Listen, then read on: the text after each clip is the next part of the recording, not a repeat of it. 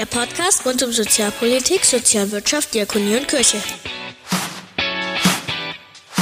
Guten Tag, welcome und äh, grüß Gott zu Mika, dem Podcast der Diakonie in Bayern.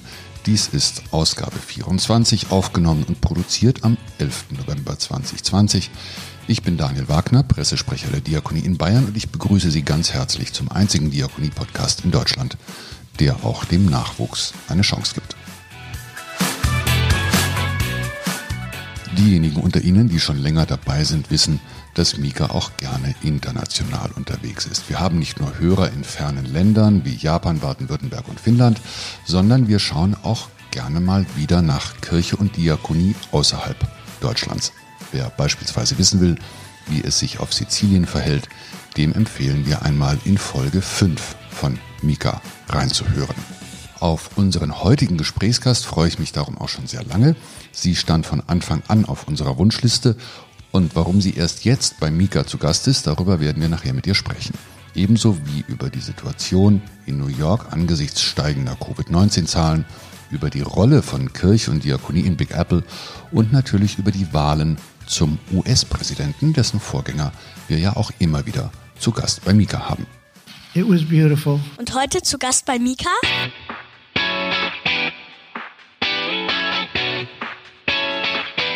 Miriam Groß, seit 2014 Pfarrerin der deutschsprachigen evangelisch-lutherischen Gemeinde in New York.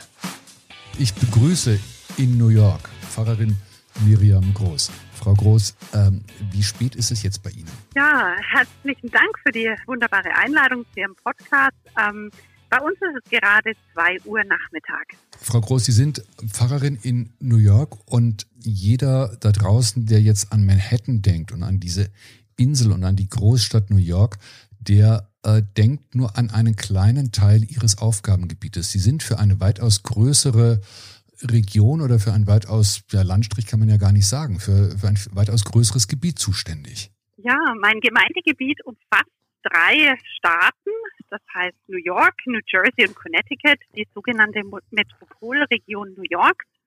Und äh, in diesem Bereich leben auch die meisten unserer Gemeindeglieder. Wir haben aber auch sogenannte Fernmitglieder, die sogar noch weiter weg wohnen. Das weit entfernteste Mitglied, ähm, das man noch mit dem Auto erreichen kann, lebt südlich von Boston. Aber wir haben auch Mitglieder, die ähm, auf die ähm, Westküste gezogen sind und die ebenso trotzdem noch präsent in unserem Gemeindeleben sind, wenn auch äh, im Moment digital. Äh, wenn, man, wenn Sie sagen, man kann das Gemeindeglied noch mit dem Auto erreichen, von welchen äh, Fahrzeiten reden wir dann? Nach ähm, Boston sind es ungefähr ja dreieinhalb, vier Stunden. ähm, ich bin sehr, sehr viel äh, mit dem Auto ähm, unterwegs, jedenfalls bis zum Ausbruch der Pandemie. Und da kann es schon mal sein, dass ich für ein Taufgespräch eineinhalb Stunden ähm, Autofahrt habe. Also ich meine, Sie haben ja sowieso eine lange Autofahrt, wenn Sie zu normalen Zeiten, also vor, ich sag mal Februar 20, in den Gottesdienst gehen wollten, weil wenn ich es recht weiß, äh, liegt zwischen ihrer Wohnung und der Kirche St. Paul's in Chelsea in New York äh, liegen 40 Kilometer. Ja, das ist äh, eine weite Strecke von Haustür zu Haustür. Und ähm, mit dem Auto bei günstigen Verkehrssituationen ähm, sind das vielleicht 40, 45 Minuten. Aber im Schnitt brauche ich eine gute Stunde zur Kirche. Ähm, bei schlechten ähm, Verkehrssituationen sind es bis zu zweieinhalb Stunden. Das habe ich auch schon ausprobiert und das war nicht unbedingt angenehm. wie, wie machen Sie das? Wie halten Sie Kontakt zu einer Kirchengemeinde, die über eine so große Fläche und über so weite Distanzen verstreut ist? Und zwar jetzt lassen Sie uns mal die Zeit vor der Pandemie besprechen. Dass danach sehr viel digital wurde, ist klar. Aber wie war es vorher? Waren Sie, Vor dem da, Ausbruch war, der waren, Sie, waren Sie dauerhaft on the road? Um, ähm, ich war ungefähr einen ganzen Arbeitstag nur im Auto unterwegs. Das war so eine ganz äh, normale Arbeitswoche, um, ähm, um Personen auch vor Ort besuchen zu dürfen und Kasualgespräche vornehmen zu können. Ähm, darüber hinaus uh, muss ich sagen, waren wir auch schon vor der Pandemie aufgrund der großen Distanzen digitalisiert. Das heißt, wir haben schon verschiedene Angebote über ähm, digitale Meeting-Plattformen angeboten. Das betraf zum Beispiel unser, Leitungsgremium, ähm, sozusagen der, der, Kirchenrat oder Kirchenvorstand, wie man in Bayern sagen würde. Ähm, da konnten äh, die Mitglieder des Gremiums auch sich digital einwählen.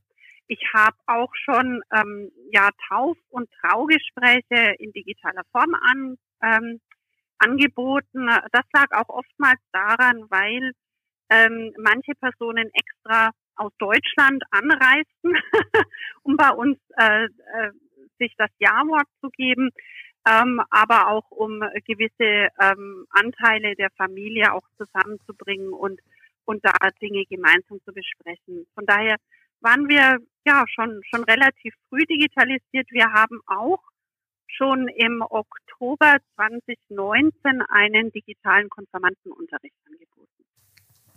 Und Sie haben neulich, wenn ich es recht verstanden habe, eine digitale, äh, eine hybride Trauung durchgeführt. Habe ich das richtig gelesen? Ja. Können Sie, können Sie uns kurz erklären, also beziehungsweise, äh, liebe Hörerinnen und Hörer von Mika, wenn Sie sich fragen, warum wir das alles wissen, Frau Groß ist unter anderem auf Instagram zu finden. Wir verlinken zu ihrem Account und dort äh, bekommt man wunderbare Einblicke in das, was man als Pfarrerin in äh, drei Staaten Amerikas so tut. Äh, Frau Groß, eine hybride Trauung. Erzählen Sie uns mehr davon. Ja, die äh, hybride Trauung war auch für mich ähm, eine sehr bewegende Erfahrung. Ähm, da haben sich ähm, zwei Personen das Ja-Wort gegeben, äh, die New York zusammengeführt hat. Die Braut war aus der Schweiz und der Bräutigam aus Abu Dhabi.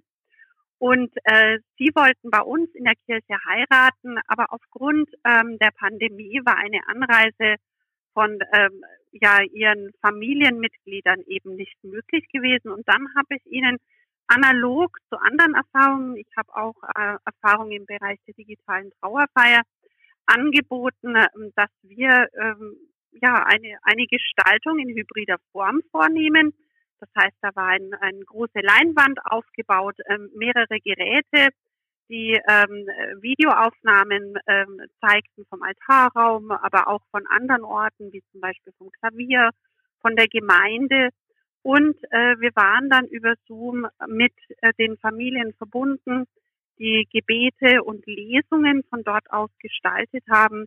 Und dadurch konnten wir die Distanzen überwinden und diesem Brautpaar ein, ähm, ja, einfach ein allumfassende Begleitung anbieten, ähm, die sie in dieser Situation ähm, jetzt auch äh, brauchen. Denn in einer Pandemie zu heiraten ist natürlich ähm, ein äh, ja durchaus sehr komplexes ähm, Geschehen und gleichzeitig ein wunderbar hoffnungsvolles. Und ähm, die Hoffnung, die zum einen in unserem Kirchraum mitschwang, aber die ähm, mir auch Gemeindeglieder sowohl auch ähm, Familienmitglieder dann später ähm, widerspiegelten, die war wunderbar, mitten in dieser schweren und dichten Situation. Und es war ja auch noch kurz vor äh, dem Ende der Wahl. Ähm, da äh, haben sich zwei ganz besondere Menschen das Ja-Wort gegeben und man war über Kontinente hinweg miteinander verbunden. Eine Ursache dafür, Sie haben es schon genannt, dass Sie digital verhältnismäßig weit vorne sind, ist die räumliche Distanz, die Sie sowieso im Alltag immer zu überbrücken haben. Die andere Ursache ist die Pandemie. Und jetzt muss man vielleicht zur Einordnung sagen, dass wir schon mal im März, April versucht haben, zueinander zu kommen. Und das hat aus verschiedenen Gründen nicht funktioniert. Ein Grund war der, dass Sie, glaube ich, unfassbar nachgefragt waren, auch von deutschen Medien als äh, Pfarrerin in einer Stadt, die abgesehen vielleicht von Bergamo das Bild der Pandemie mit am meisten geprägt hat, mit bis zu, wenn ich es recht weiß, knapp etwa 14.000 Neuinfektionen an einem einzigen Tag. Jetzt sind wir bei etwa 4.000 nach heutiger Statistik am 10. November 2020. Wie haben Sie die Zeit im Frühjahr erlebt, Frau Groß? Das war eine sehr, sehr schwere und sehr dichte Zeit für uns. Ja, Sie merken schon daran, dass ich stocke. Es ist äh, eine ein sehr, sehr emotionale Erinnerung an diese Zeit. Denn äh, der Schrecken über das, was über der Stadt und diesem Land hereinbrach und dann natürlich auch weltweit ähm, äh, Auswirkungen hatte, das war einfach unglaublich schockhaft. Ähm, und äh, das äh, hat uns äh, ja bis in unser Innerstes ähm, erschüttert. Ähm, wir hatten Gott sei Dank den Vorteil, dass wir, wie gesagt, schon in vielerlei Weise digitalisiert waren und als Gemeinde schon äh, in diesem äh, digitalen Raum ähm, Möglichkeiten hatten, uns zu stärken und ähm, auch durch den Glauben ähm, miteinander verbunden zu sein. Aber neben ähm, den hohen Erkrankungszahlen, ähm, die ähm, hier in New York vor allen Dingen ähm, benachteiligte Bevölkerungsgruppen betroffen hat und da vor allen Dingen die Erkrankungszahlen unglaublich schnell in die Höhe sprangen, also vor allen Dingen Personen, die ähm, keine ähm, Gesundheitsversorgung hatten. Da sprechen wir über undokumentierte Immigranten. Wir sprechen über diejenigen, die am unteren Ende der Gesellschaft leben. Ähm, hat nicht nur die Erkrankung eine Auswirkung gehabt, sondern auch die ökonomischen Auswirkungen waren so massiv, dass es bei uns allen zu einem ganz großen Erschrecken kam. Ähm, denn vor allen Dingen die am unteren Rand der Gesellschaft äh, verloren ihre Arbeit, ihre Einkünfte ähm, und waren just ähm, einer, ja, für mich immer noch ähm, äh, schockierend zu sehenden Armut ausgeliefert. Unsere Gemeinde ähm, hat ähm, schon vor der Pandemie ähm, eine Verbindung zu Feeding Westchester gehabt. Das ist ein Tafelverbund nördlich äh, der, der Stadt in einem sogenannten suburbanen Gebiet. Und dort waren wir bereits engagiert und haben mit unseren Konfirmanden und mit anderen Gruppen äh, dort äh, ausgeholfen und auch ähm, Spenden für, äh, für Feeding Westchester ähm, gesammelt.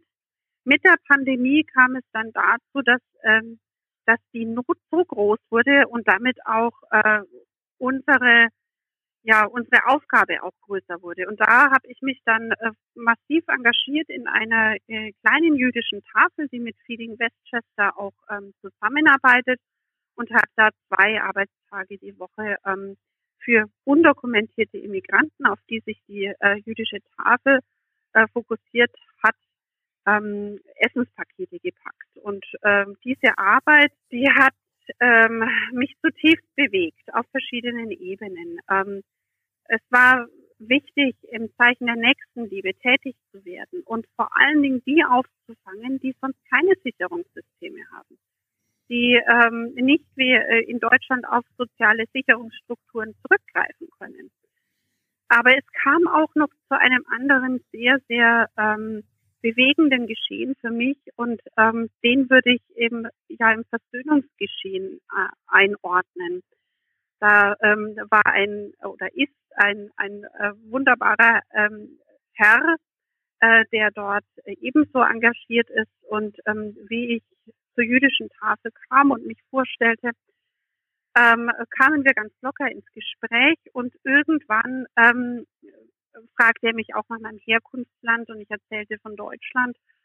Und äh, da wurde dann auf einmal ähm, die Atmosphäre eine andere und er sagte, er sei ein Nachfahre von Holocaust-Überlebenden und äh, bis heute kauft er keine deutschen Produkte. Das ließ mich natürlich auch erstmal schlucken, ähm, denn äh, das äh, ist ja ein Teil der deutschen Geschichte, der uns allen sehr, sehr schwer fällt äh, und den wir auch mit uns tragen. Auch ähm, mein familiäres Umfeld und äh, ja auch die Stadt, in der ich aufwuchs, ist geprägt von, äh, von diesem Geschehen.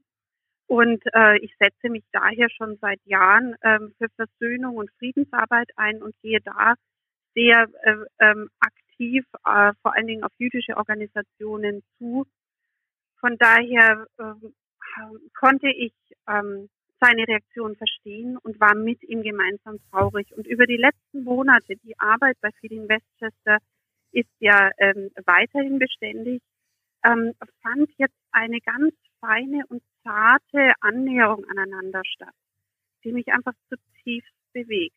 Ähm, wo ähm, gerade dieser Mann ähm, mir diese Zuwendung gibt und, ähm, und auch ähm, sich mir gewogen zeigt, ähm, da, ja, da findet einfach viel Heilung statt auf beiden Seiten. Und ähm, von daher ähm, letztendlich gehe ich aus dieser äh, ehrenamtlichen Arbeit als die Gesegnete heraus und das lässt mich sehr, sehr demütig werden. Eine Heilungsgeschichte in Zeiten der Pandemie. In Amerika würde man sagen, thank you for sharing. Vielen Dank, dass Sie uns daran haben teilhaben lassen, Frau Groß. Wir haben, ich habe es vorhin gesagt, zurzeit etwa 4000 Neuinfektionen pro Tag in New York. Wie, wie schaut die Stadt jetzt aus? Also wir lesen hier immer wieder von Stimmen, die sagen, New York's dead. Also New York ist tot und New York wird nie wieder so sein wie vorher.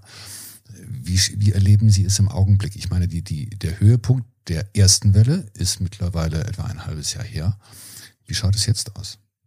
New York ist ähm, durch die Pandemie sehr stark verändert worden. Ähm, Allein wenn ich äh, um unsere Kirche blicke, die im Stadtteil Chelsea liegt, ähm, das ist ja ein Stadtteil, der in den letzten Jahren unglaublich gentrifiziert wurde, wo ähm, ja einfach ganz tolle Galerien entstanden und Museen und und High-End ähm, ähm, Boutiquen und äh, andere Dinge. Ähm, mit der Pandemie aber ähm, findet ähm, eine Veränderung dieses Stadtteils ähm, statt. Also da schließen viele Geschäfte, viele Restaurants ähm, sind sind inzwischen ähm, ja ebenso geschlossen. Ähm, von daher kann ich äh, kann ich nur sagen, das hat eine große große Auswirkung auf diese Stadt. Wir haben gleichzeitig einen massiven Anstieg an Armut und Obdachlosigkeit, die auch sehr deutlich in der Stadt wird. Ähm, äh, die inzwischen sehr sichtbar ist. Ähm, es findet ähm, eine Veränderung in der äh, Wohnstruktur statt. Ähm, das heißt, viele versuchen jetzt im äh, suburbanen äh, Raum oder vielleicht sogar weiter weg ähm, äh, ein, eine neue Wohnung zu finden oder ein ähm, neues Zuhause. Von daher ist New York in einer massiven Krise, ähm, die äh, sich jetzt im Moment in verschiedensten Weise entfaltet. Wir haben es leider auch mit einem Anstieg von äh, Kriminalität zu tun und ähm, auch mit einem Anstieg von ähm, äh, ja, Schusswaffentoten. Also da ähm, ist, ist leider äh, eine, eine Veränderung eingetreten, äh, die, mich, die mich sehr nachdenklich macht. Denn wie ich nach New York kam, ähm, hatte ich bis jetzt nie das Gefühl, dass ich mich nicht als Frau und äh, Pfarrerin in New York bewegen könne. Jetzt ist es so, dass ich abends ähm, es vermeide, in der Stadt unterwegs zu sein. Und das hat auch wirklich seinen Grund. Ähm, auch aus der Sicht als ehrenamtliche Polizeisaison kann ich nur sagen, dass äh, diese Kriminalität mir, mir durchaus ähm, Besorgnis erweckt. Frau Groß, äh, jeder Aspekt dessen, was Sie erzählen, löst bei mir fünf Nachfragen aus. Ich würde gerne mal bei einem Thema noch mal ganz kurz bleiben, nämlich beim Thema der Pandemie. Ich vermute, dass Sie auch von New York aus die Nachrichten aus Deutschland zumindest ein bisschen mitverfolgen und ähm, mhm. wahrscheinlich auch die, ich nenne es in Anführungszeichen, Debatten äh, verfolgen über Maskenpflicht, über die Frage, ist Corona wirklich eine Pandemie oder nicht doch lieber eine leichte Sommergrippe? und ähm, die Querdenker-Demonstrationen und alles, was es da sonst noch Furchtbares gibt. Wie stellt sich das aus Ihrer Sicht dar? Ich meine, Sie haben die Pandemie noch mal in ganz anderen Dimensionen erlebt als wir. Und äh, die zweite Frage, gibt es so etwas wie Querdenken, also diese äh, Ansammlung an äh, oder diese Mischung aus Corona-Leugnern, äh, Rechtsextremen, äh, Corona-Kritikern und, und, und gibt es Vergleichbares in den Staaten? Mal abgesehen von dem noch Präsidenten Donald Trump, der die Maske ja auch immer wieder gerne abnimmt oder gar nicht erst benutzt? Die Pandemie an sich ähm, ist ähm, eine, die in keinster Weise unterschätzt werden darf. Sie hat Auswirkungen auf ganz, ganz verschiedenen Ebenen. Wir sprachen ja bereits schon also über den gesundheitlichen Aspekt, ähm, über den ökonomischen Aspekt, äh, aber auch den sozialen Aspekt, den man mit hineinbringen muss. Von daher ist äh, die Pandemie ähm, ein, ein Geschehen, das äh, höchst schwierig ist und äh, höchst gefährlich ist. Das macht mich macht mich sehr nachdenklich, vor allen Dingen dann, wenn ich mit äh, Menschen in Kontakt trete, die ähm, das sogenannte Social Distancing, also die ähm, ähm, sichere äh, Entfernung zum Nächsten nicht wahrnehmen wollen, die auch die Schutzmaßnahmen nicht greifen wollen. Was äh, diese Verquickung betrifft von äh, den äh, Querdenkern, ähm, von den Demonstrationen, die äh, natürlich auch ähm, von amerikanischer Seite äh, durchaus betrachtet werden und, ähm, und Sorge hervorrufen, wenn man hört, dass äh, solche Strömungen in Deutschland auch ganz äh, klar hervortreten, dann muss ich natürlich auch darauf hinweisen, dass auch in Amerika es äh, Landstriche gibt, es Staaten gibt, in denen ähm, ja auch in diesem Sinne gehandelt wird, wo ähm, keine Maskenpflicht vorhanden ist, wo man eben die Pandemie nicht ernst nimmt. Und äh, inzwischen in den letzten paar Tagen, ich äh, muss leider sagen, der, ähm, der Anstieg der Erkrankten ist unglaublich in die Höhe geschnellt. Kommt da ein Umdenken bei verschiedenen Staaten, wo ähm, Gouverneure jetzt Maskenpflicht anordnen, ähm, auch gegen vielleicht äh, die Mehrheit der Bevölkerung, ähm, denn sonst bekommt man äh, das hier in Amerika in keinster Weise in den Griff. Und ähm, so wie es jetzt aussieht, sind wir an einem kritischen Punkt angelangt. Sie haben vorhin die sozialen Folgen der Pandemie erwähnt und äh, auch die immens hohe Zahl von Obdachlosen in New York von, also die Zahl, die ich gefunden habe, das lag bei 60.000, was mhm. unfassbar viel ist. Wir zeichnen hier in Hof auf. Hof hat 42.000 Einwohner, also mehr Obdachlose als diese Stadt in Oberfranken hat. Was kann mhm. eine Kirchengemeinde wie St. Paul's, was die eine sehr kleine Kirchengemeinde ist, was können Sie da tun und was tut die Kirche in New York oder die Kirchen in New York für diese Menschen. Sie merken, wir nähern uns in konzentrischen Kreisen der Frage, äh, in welcher Erscheinungsweise tritt hier die Diakonie zutage in New York. Als ähm, kleine deutschsprachige Gemeinde am Big Apple versuchen wir uns ähm, vor allen Dingen über, über dieses Tafelnetz ähm, ähm, zu engagieren und versuchen auch mit unseren Spenden an der einen oder anderen Stelle zu helfen. Das ist bei uns natürlich sehr, sehr übersichtlich auf uns, aufgrund unserer Größe. Und es aufgrund ihrer, aber Entschuldigung, auch aufgrund ihrer eigenen Finanzsituation. Sie sind ja selber auf Spenden angewiesen. Die EKD zahlt ja, wenn ich das ja. recht weiß, 5 Prozent und den Rest müssen Sie äh, vor Ort über Spenden und ähnliches selbst aufbringen. Ja, ja, das ist wohl wahr und das wäre nochmal ein ganz eigenes Thema, wie, wie wir uns finanzieren und wie es uns mit der Pandemie geht. Und wenn, wenn, wenn, wenn jemand die Frau, Frau Groß unterstützen möchte, ich, wenn ich es recht gelesen habe, Sie suchen einen Treppenlift. Also wenn jemand äh, Geld übrig hat, um die evangelisch-lutherische Kirche in New York zu unterstützen, tut was Gutes, spendet für den Treppenlift. Das wäre wunderbar, weil meine Seniorinnen und Senioren, die müssen sonst immer die äh, vielen Treppen nach oben in den äh, ähm, Gottesdienstraum gehen. Das wäre wunderbar.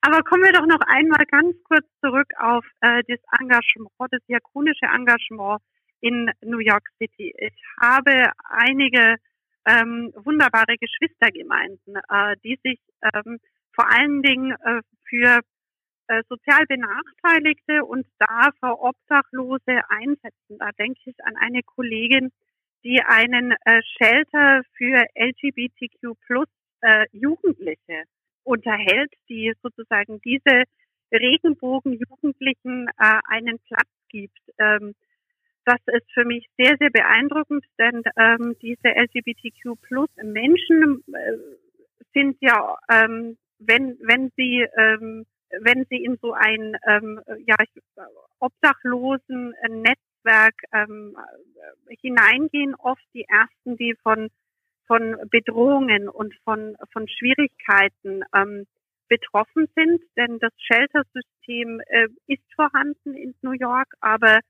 ähm, da gibt es leider auch durchaus Übergriffe an der einen oder anderen Stelle. Und die Kollegin, die ähm, macht, macht eine wunderbare Arbeit. Oder ich denke, an eine andere Kirchengemeinde, ähm, die sich vor allen Dingen ähm, auf äh, die Latinx, also die ähm, äh, aus Südamerika stammenden undokumentierten Immigranten kümmert und äh, ihnen Unterkunft und auch Essen ähm, äh, äh, gibt. Das sind wunderbare Beispiele dessen, wie man versucht, in, in dieser Stadt mit all seinen Schwierigkeiten auch Hoffnung zu spenden, ähm, auf der Basis äh, der, der Nächstenliebe. Und das äh, erstaunt mich immer wieder. Und ähm, das finde ich einfach wunderbar. Frau Groß, Sie sind ja Pfarrerin der Bayerischen Landeskirche. Das heißt, Sie kennen auch äh, logischerweise das System der Diakonie in Bayern, beziehungsweise generell das System des Wohlfahrtsstaates deutscher Ausprägung. Wenn Sie das mit Amerika, mit, mit New York vergleichen, ist, ist ein Vergleich überhaupt möglich? Diese wunderbaren Strukturen, die man in Deutschland vorfinden kann, die gibt es in Amerika in keiner Weise. Äh, diakonisches Engagement ist äh, zu dem größten Teil äh, privat organisiertes Engagement. Und ähm, jetzt nach sechs Jahren Amerika kann ich nur voller Stolz sagen, ähm, wie toll doch die Arbeit ist, die die Diakonie in Bayern und auch ähm, deutschlandweit ähm, vollbringt, wie sie auf Menschen zugeht und Glauben durch Tat spürbar machen. Und das ist etwas, wonach ich mich hier so unglaublich sehne. Ähm, das äh, wäre wunderbar, das in Amerika haben zu können und gleichzeitig ist es eine, eine wirklich sehr, sehr wichtige Leistung, die Kirche an Gesellschaft da vollbringt und da darf man auch wirklich stolz drauf sein. Ich würde mir auch unglaublich wünschen, dass äh, Diakonie und Kirche, also Ortsgemeinde, da noch stärker miteinander verwoben wird und dass man mit dem Pfund noch mehr wuchert. Denn wenn es eins ist, was wichtig ist, dass Glaube durch Tat auch deutlich und spürbar wird. Es bleibt die Frage nach dem freiwilligen Engagement in Amerika. Jeder, der mal drüben war, äh, also viele Menschen, die drüben waren, denke ich, haben Amerikaner oftmals als sehr, sehr freundlich und als aufgeschlossen erlebt. Und alle waren, oder fast alle in irgendeiner Form, äh, Volunteers, haben irgendetwas Ehrenamtliches gemacht. Und wenn es in Deutschland ums Ehrenamt geht, dann gucken auch alle immer ganz neidisch nach Amerika. Und da heißt es ja, jeder Amerikaner, die werden sozusagen als Ehrenamtliche geboren und fangen schon in, als Säuglinge an, ehrenamtlich äh, Schnuller zu verkaufen oder so etwas. Äh, stimmt es? Ich würde sagen, äh, die Mehrheit der Amerikaner ist ähm, wohltätig engagiert an der einen oder anderen Stelle, aber ähm, die Notwendigkeit dafür kommt natürlich auch daher, dass es keine staatlichen und nur ganz geringe und sehr überschaubare staatliche Leistungen gibt, die äh, in irgendeiner Weise da heilen und äh, lindern können. Von daher ähm, sind viele dazu angehalten. Ähm, aber ich muss natürlich auch sagen, ähm, dass es gibt ja nicht den Durchschnittsamerikaner. Ich kenne einige, die unglaublich wohltätig sind und äh, viele Mitarbeiter sich ehrenamtlich engagieren, aber ich kenne natürlich auch den einen oder anderen, der vielleicht da kein Interesse dafür verspürt. Was ich durchaus als sehr interessant finde, ist, dass im Bildungswesen ähm, die ehrenamtliche Tätigkeit ganz stark verankert ist. Also Schülerinnen und Schüler werden ab einem gewissen Alter wirklich dazu angehalten, ähm, mitzuhelfen. Und die müssen auch diese Arbeitsstunden als Jahresleistung erbringen. Und äh, dadurch werden die äh, in diesen Tätigkeiten auch äh, motiviert, ähm, äh, daran teilzunehmen. Das finde ich zum Beispiel sehr, sehr spannend. Ich habe das richtig verstanden, es ist verpflichtend? Ja. Also so etwas wie ja, ein, ein, ein, ein vorgezogenes äh, Sozialjahr, was ja in Deutschland auch immer wieder diskutiert wird. Frau Groß, Sie haben äh, wirklich aufregende Jahre in New York hinter sich und ich vermute mal, dass die letzten Wochen nicht minder aufregend waren, ähm, wenn wir an die Wahl denken. Also wer immer in Deutschland äh, diesen Wahlkrimi verfolgt hat und je nachdem, wie man glaubt, ist er ja noch lange nicht zu Ende. Er hat sich diese Karten angeschaut, die dann immer rot und blau waren oder wurden und dann schwankte das hin und her. Sie äh, sind Pfarrerin in einer Gegend, die, wenn ich es recht weiß, durchgängig blau war. Diese letzten Wochen, die waren so angespannt. die Luft war teilweise wirklich zum Schneiden. Ähm, das war eine Zeit, die äh, mir auch sehr nachgeht. Ähm, ich bin in einer Gemeinde tätig, die eine sogenannte Purple Congregation ist. Das heißt also aus Demokraten und Republikanern besteht. Also ähm, blau ist für die Demokraten und rot ist für die Republikaner. Ähm, daher sind wir eine sogenannte Lilane, also äh, Purple Congregation. Und ähm, äh, da äh, ist es natürlich auch schwer, ähm, die Balance zu halten zwischen dem einen und dem anderen.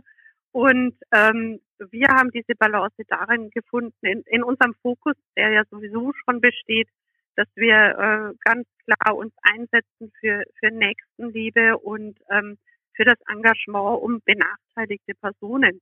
Die Wahl an sich ähm, war, war eine Phase des Bangens und des Hoffens, denn Amerika ist in einer massiven Krise äh, behaftet und ähm, mit der Wahl stand auch die Frage der Demokratie ähm, auf dem Blatt. Ähm, wie wird dieses Land sich entwickeln? Wird es äh, die Demokratie stärken oder wird es weiteren polarisierenden Tendenzen ähm, sich zuwenden?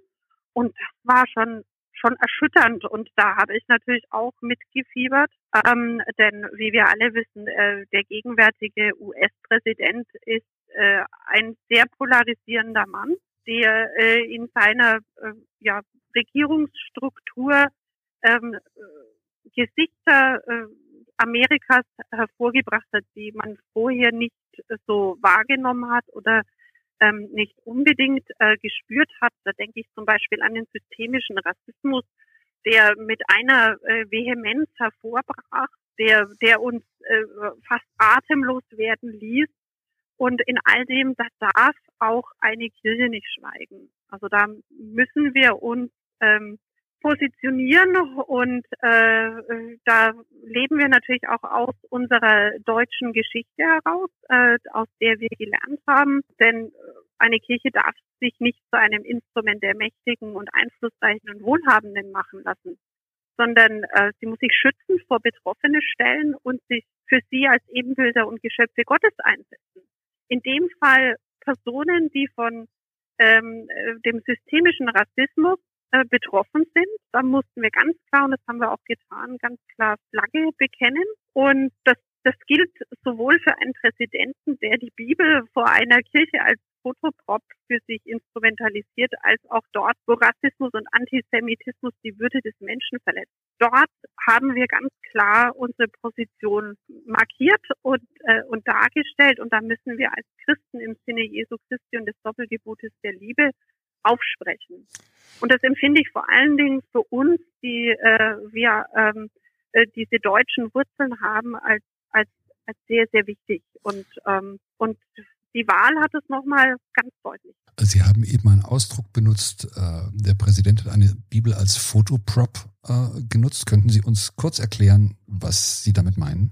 Da gab es ähm, die Bewandtnis, dass ähm, äh, Präsident Trump mit einer Bibel ähm, sozusagen durch äh, eine Demonstration hindurch ähm, marschierte und sich vor einer episkopalen Kirche aufstellte und äh, die Bibel ähm, vor sich trug und und darauf hinwies, dass er ähm, äh, dass er äh, der Präsident des, des Gesetzes sei. Und ähm, und da war so ein Moment für mich erreicht, wo ich äh, wo ich natürlich Analogien zu unserer deutschen Geschichte sofort äh, präsent hatte, wo äh, Kirche damals benennen wir es, sich von, von Hitler instrumentalisieren ließ und dem Nationalsozialismus. Da, da erschrak ich in einer Art und Weise, das ging durch Mark und Bein. Und das dürfen wir nicht. Und das machen wir als Kirche auch nicht. Wir, ähm, wir treten ein für das Reich Gottes und nicht für die Mächtigen. Ähm, dieser Welt. Die Berichterstattung über die letzten Wochen vor dem Wahlkampf und auch die Zeit jetzt danach in Deutschland war geprägt unter anderem von dem Bild des Amerika, das so zerrissen ist, dass auch bisherige Freunde und Verwandte nicht mehr miteinander reden, weil sie sich politisch unterschiedlichen Lagern zuordnen. Sie haben gerade geschildert, Sie haben eine Purple Congregation, die beides umfasst. Wie haben Sie dieses Phänomen erlebt? Da gehen tiefe Rissen, Risse durch Familien hindurch. Da sind teilweise Familien äh, im wahrsten Sinne des Wortes zerrissen in einen demokratischen und einen republikanischen Teil.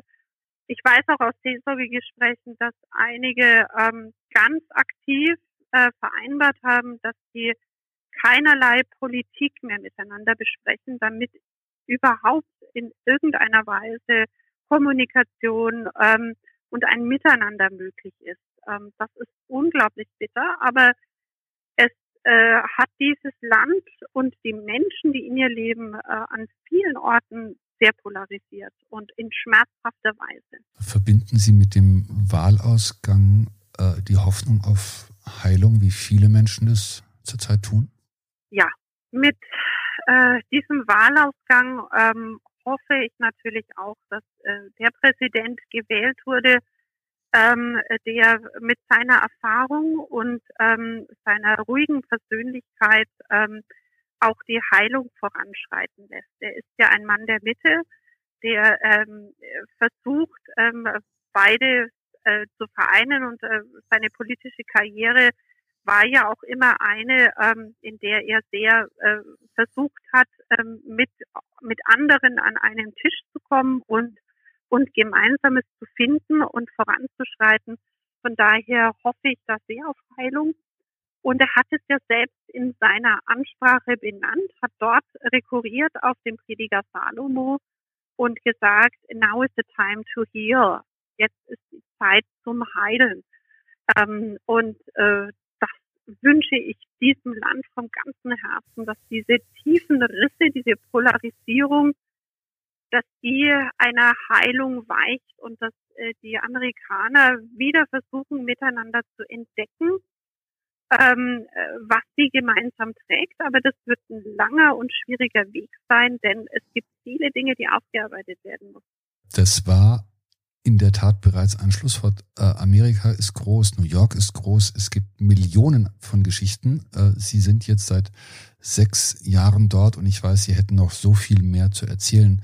Äh, wir müssen an dieser Stelle trotzdem mal einen Punkt machen. Wie lange wird Ihre Zeit in New York noch dauern? Das ist äh, noch nicht ähm, äh, ganz absehbar, ähm, aber äh, mich treibt es zusammen mit meiner Familie wieder nach Bayern. Von daher ähm, werden wir auch äh, in absehbarer Zeit ähm, wieder in, in Bayern, vielleicht sogar in Franken zu Hause sein. Bayern wird sich freuen, Frau Groß. Ich bedanke mich ganz herzlich für Ihre Zeit und für das Gespräch und für die zahlreichen, wie man so schön sagt, Insights, in, für die zahlreichen Einblicke. Alles Gute nach New York. Danke für das Gespräch und Gottes Segen Ihnen und allen, die in der Diakonie tätig sind. Sie hören Mika, den Podcast der Diakonie in Bayern. Wenn Sie mehr wissen wollen über die Arbeit von Miriam Groß, dann empfehlen wir von Mika ihre verschiedenen Social Media Accounts. Sie ist bei Instagram und Twitter. Es gibt eine eigene Website und einen Blog. Links dazu, wie immer, in den Show Notes. Jetzt gibt es Häppchen. Mika ist übrigens auch auf Instagram. Wenn Sie uns folgen wollen, tun Sie es. Wir freuen uns. Wir freuen uns auch über Feedback unter podcast.diakonie-bayern.de, über Likes, Shares und Abonnenten. Und wir grüßen von dieser Stelle aus mal wieder unsere Kollegen und Kolleginnen der anderen Podcasts. Diesmal die Macher und Macherinnen von Himmelklar, einem Podcast aus, Zitat, der katholischen Welt. Die schaffen sogar einen wöchentlichen Erscheinungsrhythmus. Herzlichen Glückwunsch dazu. Herzlichen Glückwunsch auch an das Sonntagsblatt, die evangelische Wochenzeitung aus Bayern, die in diesem Jahr 75 Jahre alt wird. Wir gratulieren auch von dieser Stelle aus zum Geburtstag. Weitermachen. Wenn Sie etwas haben, was Sie hier hören wollen, einfach her damit, schicken Sie es uns. Wir freuen uns. Das war es für heute von Mika. Beteiligt waren neben dem Mika-Team wie immer Ariel Döhler. Ich bin Daniel Wagner, Pressesprecher der Diakonie Bayern. Ich sage zum Abschied leise Servus. Und wir hören uns in 14 Tagen wieder. Bis dahin, bleiben Sie gesund, bleiben Sie stark.